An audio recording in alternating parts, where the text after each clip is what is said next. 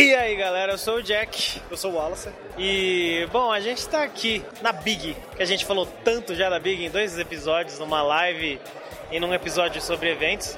O Big é o Brasil's Independent Games Festival, que, mano, é uma das coisas mais importantes que tem aqui. O maior evento indie da América Latina, só isso. Na América Latina, que está do mundo.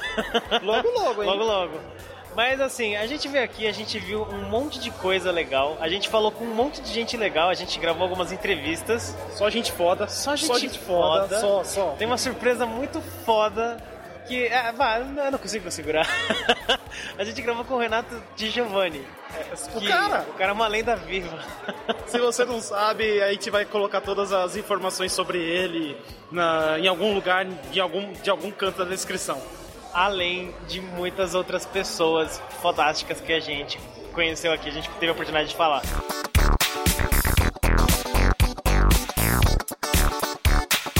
com o Fernando Rabelo, da Quarto Mundo. Eles estão com um jogo aqui que é o Light of the Darkness. Primeira pergunta assim, há quanto tempo vocês estão fazendo já o jogo? Essa é uma pergunta complexa. Tem algumas versões do jogo. Uhum. Essa versão, que a gente está com a demo aqui, essa build, ela está em produção há 5 anos. Uhum. Só que o jogo já estava em produção antes, mas era uma outra tecnologia. E aí, desde o começo mesmo que eu, trabalho nesse título, Light of the Darkness, tem sete anos. E no universo eu trabalho há bem mais tempo, desde 2001. É um projeto que eu vim tocando na faculdade, trabalhando no meu tempo livre. A ideia é que se eu pegasse meu tempo livre e gastasse produzindo um, algum tipo de conteúdo, pelo fato de eu estar trabalhando naquilo há muito tempo, eu poderia amarrar aquele conteúdo, produzir com mais qualidade do que eu produziria se do nada alguém me demandasse para fazer um projeto. Então a minha ideia era trabalhar nesse conteúdo, desenvolver ele, e quando eu saísse da faculdade, fosse trabalhar num estúdio, cinema ou de games, ou qualquer outra coisa do tipo, eu tivesse a oportunidade de apresentar um projeto, eu já teria alguma coisa de qualidade que estaria bastante amarrada. E eu fiquei desenvolvendo isso. Em 2008 surgiu essa oportunidade, através do edital de Secretaria de Cultura, para a produção de jogos. Eu escrevi um projeto de jogo baseado no universo. Então o jogo ele é um pedaço de uma coisa bem maior. Muitos personagens, muitas histórias, é, ilustrações de lugares, descrições de naturezas, como funciona, a física desse mundo, a biologia. Esse patrocínio da Secretaria de Cultura foi para a produção de uma tech demo. Aí eu fiquei um ano trabalhando em como fazer esse jogo. Eu produzi uma tech demo que era mais um teste de conceito mesmo. Era basicamente um aplicativo que você podia andar, dar espadada, mas não era exatamente um jogo, era uma tech demo mesmo. E aí eu vi que funcionaria. Eu comecei a produzir o jogo. Aí a partir disso, sem recurso nenhum. Uma parceria de uma empresa de Fortaleza. Aí em 2011 eu fiz um Kickstarter, uma campanha de Kickstarter. Aí foi o primeiro jogo brasileiro a fazer campanha no Kickstarter, o primeiro jogo brasileiro a ter financiamento. E nessa época saiu muita notícia do projeto, teve bastante repercussão até lá fora. Saiu notícia sites importantes e tal. Mas na prática não foi um sucesso porque consegui o financiamento, mas entrou aqui no meu bolso 20 mil reais. Isso era uma coisa, valor simbólico. Era um projeto de um milhão de reais. E eu só tinha 20 mil reais. E a empresa que eu estava produzindo com parceria, ela fechou. Na verdade, ela não fechou, mas ela parou de produzir jogos. Então não tinha mais essa parceria. Até pensei em cancelar a campanha na época, mas aí entrou em contato uma escola de game chamada Seven. Eles ofereceram apoio para o projeto,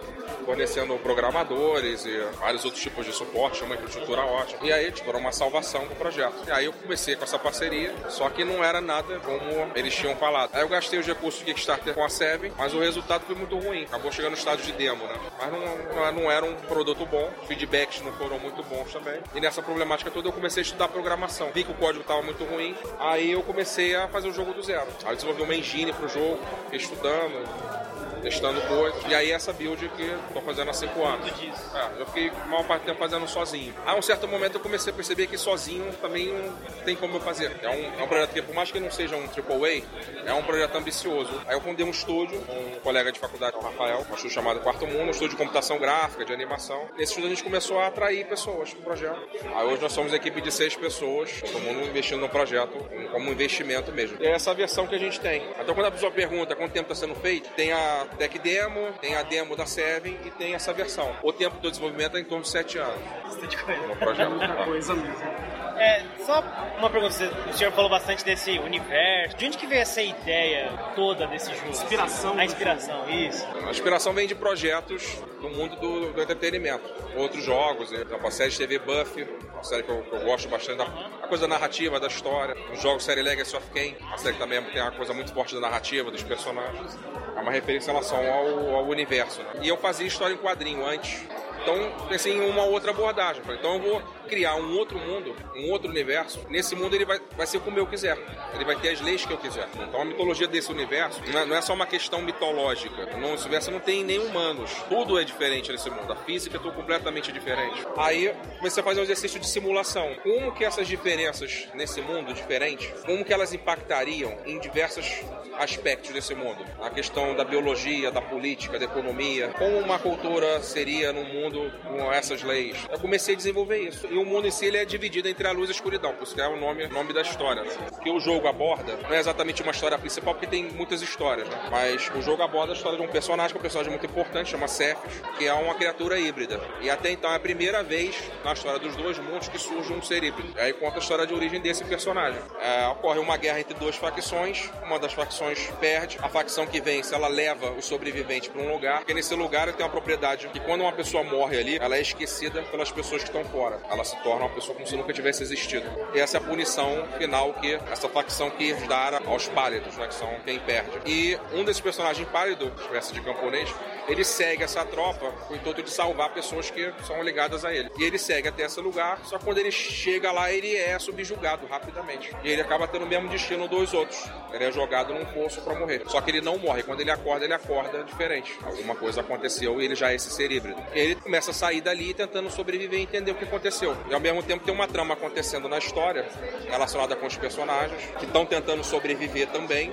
a esse lugar. E ele vai tentando sair desse lugar e sobreviver, e ao mesmo tempo ver se tem alguma pessoa que ele gosta, se está vivo. E a história conta isso, e quando ele sai desse local, a história acaba, né? Mas fica naquela questão de, para a continuação, de que forma os dois mundos vão lidar com as implicações da existência de um ser como esse. E aí são uma coisa para outros projetos, né? É, mais uma pergunta, como é que está sendo a receptividade do The, the Lights of the Darkness aqui na, no Big Festival? Tá muito boa feedback está muito bom. Está sendo até um alívio, porque o jogo só teve disponível uma vez lá atrás com a demo da Seven. E depois disso eu fiquei quase cinco anos sem ninguém ter acesso ao que eu estava fazendo. E as pessoas têm elogiado a jogabilidade, o visual e tal. Então tem, tem sido muito bom, né? Ah, que bom. E tem algum conselho que você pode dar pra gente que está começando a fazer jogo, a desenvolver? Você que passou, né, por uma. Tem uma, uma bela história aí é. nessa área. Pra quem tá, tá, iniciando o desenvolvimento agora. É um conselho pra é, gente. O conselho que eu geralmente dou, a jornada de cada pessoa, ela é singular. Se esse projeto, The Light of the Darkness, for um grande sucesso, lá, um dia eu virar, tipo, Walt Disney, puta sucesso. Não vai ser fazendo o que eu fiz que você vai ser bem sucedido. Sim. Se eu for fracassar, nessa minha tentativa. E se você fizer igualzinho, pode ser que você vire um Walt Disney. A jornada de cada pessoa ela é particular. Então, o que eu costumo dizer, que é uma coisa que eu acho importante, é que a pessoa tente ver o seu próprio perfil e as, as suas deficiências e as suas virtudes. E é exatamente por isso que a jornada de cada um é diferente. Porque eu tenho aptidões e deficiências diferentes de você. O meu time vai ter deficiências e aptidões diferentes de um outro time. Então não adianta você querer produzir a mesma coisa ou tentar da mesma forma. Se eu vou fazer um projeto, eu tenho que fazer um projeto que use as coisas que eu faço bem. Então eu fiz, estou fazendo um projeto que usa o que eu faço de bem. Um jogo que usa o que eu faço bem é um jogo mais complexo demanda mais trabalho. Eu assumi o desafio de trabalhar nisso até terminar e até atingir um resultado que fosse satisfatório para mim, que eu sentisse orgulho de fazer, que eu pudesse lançar e não sentir vergonha do que eu fiz, entendeu? E eu aprendi muita coisa. Para mim foi uma jornada bastante válida. Eu, eu vou lançar o jogo, isso vai ter frutos, do mesmo jeito. Da mesma forma que eu vi várias pessoas produzindo joguinhos pequenos e conseguindo um hit, eu vi várias pessoas produzindo joguinhos pequenos e até hoje não conseguiram nada. Então, continuam produzindo a mesma coisa. Então, eu acho que não existe uma resposta pronta do que, que as pessoas têm que fazer. Eu acho que é importante a pessoa entender o que, que ela tem de recurso como ela pode usar esse recurso, não só dela, né? Muitas vezes do Timber, né? Se ela fizer algo que utilize esses recursos e que minimize as deficiências, se ela for perseverante, ela vai fazer alguma coisa relevante. Focar nas suas qualidades, ah, treinar, né? E ah. Poxa, muito, muito obrigado mesmo. Foi muito maneiro. Esclarecedor. Muito esclarecedor. muito obrigado, então. Falei aqui com o Fernando Rabelo, da Quarto Mundo, que está mostrando aqui o The Light of the Darkness, no Big Festival. Então, muito obrigado. Daqui a 10 anos a gente, estiver arrumação. Não, que isso, obrigado. Muito obrigado.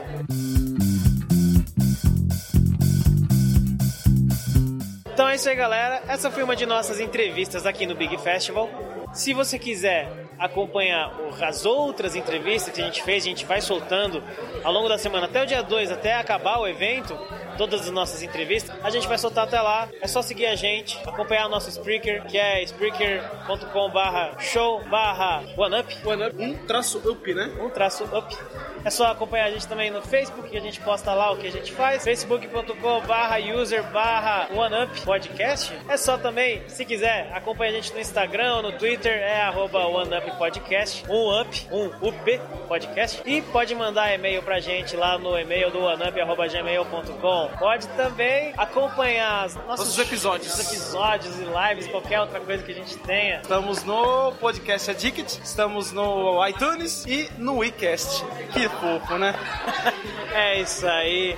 É só seguir a gente em, cá, em qualquer um desses lugares que você vai ter conteúdo de primeira sobre jogos e desenvolvimento apresentado por esses, essas pessoas maravilhosas que estão aqui no ANAP. Muito, muito, muito, mas muito obrigado mesmo. Agradecidos.